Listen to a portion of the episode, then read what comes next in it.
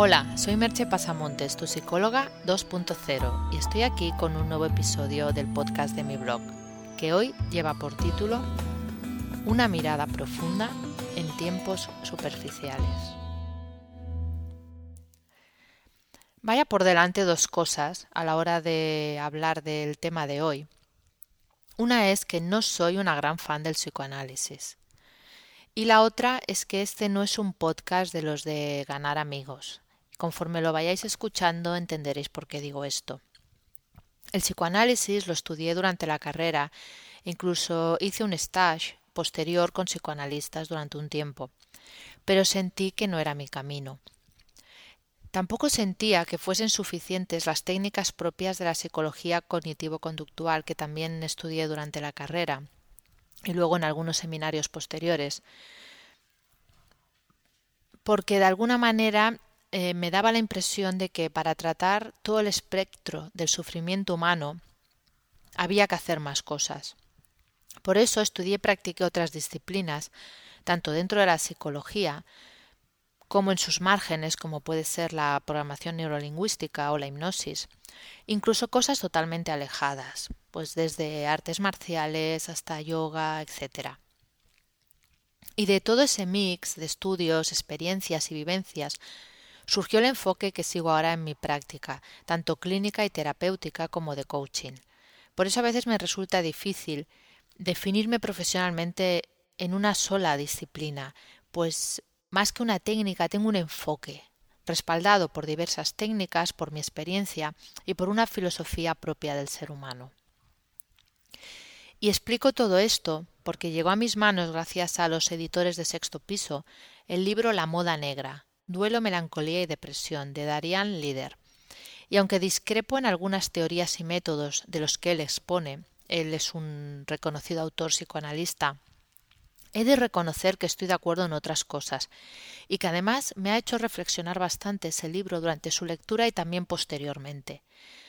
Líder hace una acérrima crítica a muchos enfoques terapéuticos, y aunque él no lo incluye, no lo dice explícitamente, se podrían incluir aquí fácilmente muchos libros de autoayuda en esa crítica.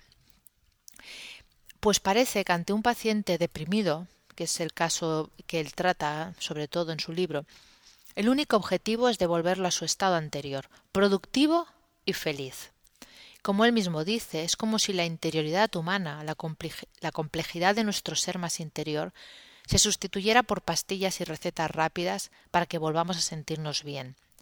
Pero se pretende hacerlo sin análisis de las causas, sin esfuerzo real, de modo que ese estar bien sería muy del estilo de lo que comentaba en el anterior podcast, un modo de maquillar el problema sin llegar de verdad a solucionarlo. La subjetividad humana, nos dice líder, ha sido sustituida por la química, y la depresión ya no es el resultado natural de sentirse mal por sufrir pérdidas, separaciones o duelos, sino que se trata de un desequilibrio orgánico que hay que reparar. Yo no tengo nada en contra de las medicaciones psiquiátricas, pues son de enorme utilidad en muchas ocasiones.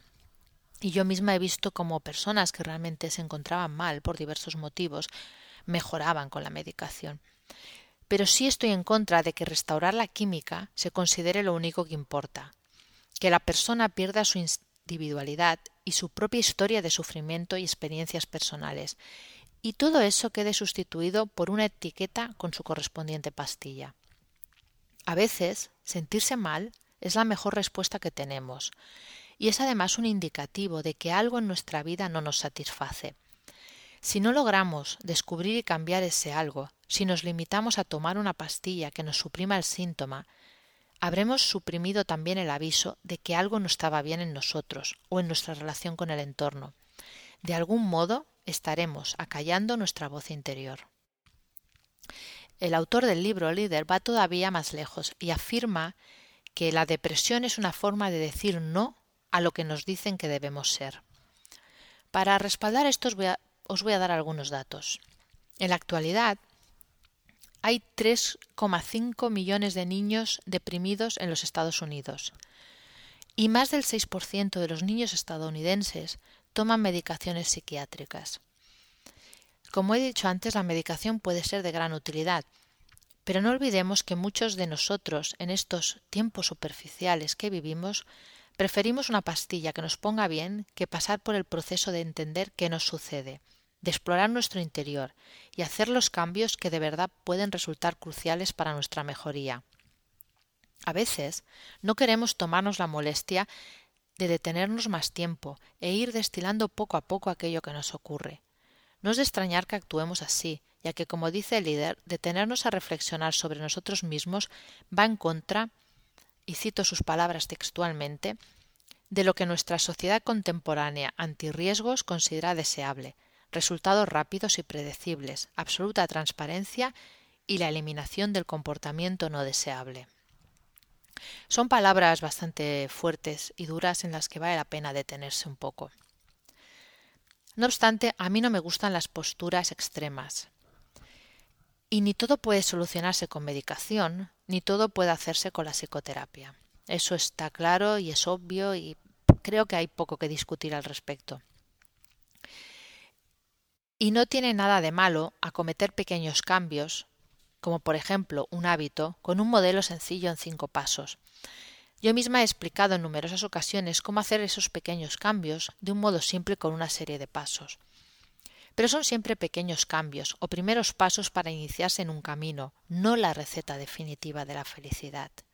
La felicidad no se puede conseguir ni en cinco, ni en diez, ni en quince pasos. Es un camino muy distinto a un recetario.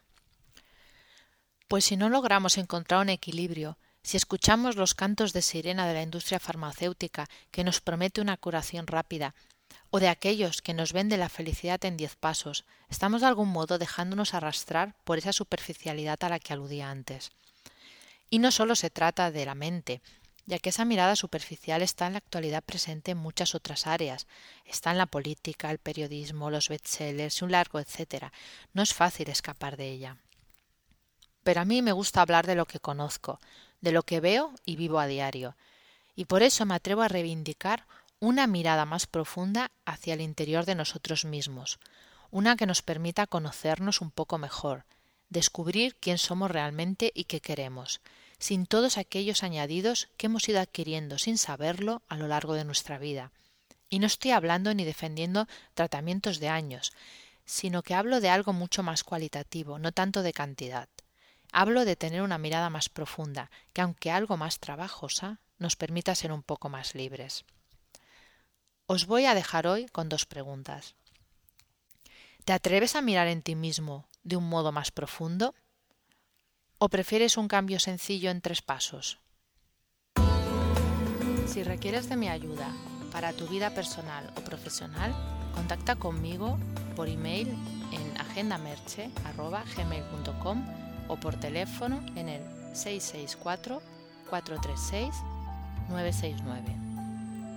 Hasta aquí el podcast de hoy y nos escuchamos en el próximo podcast. Bye bye.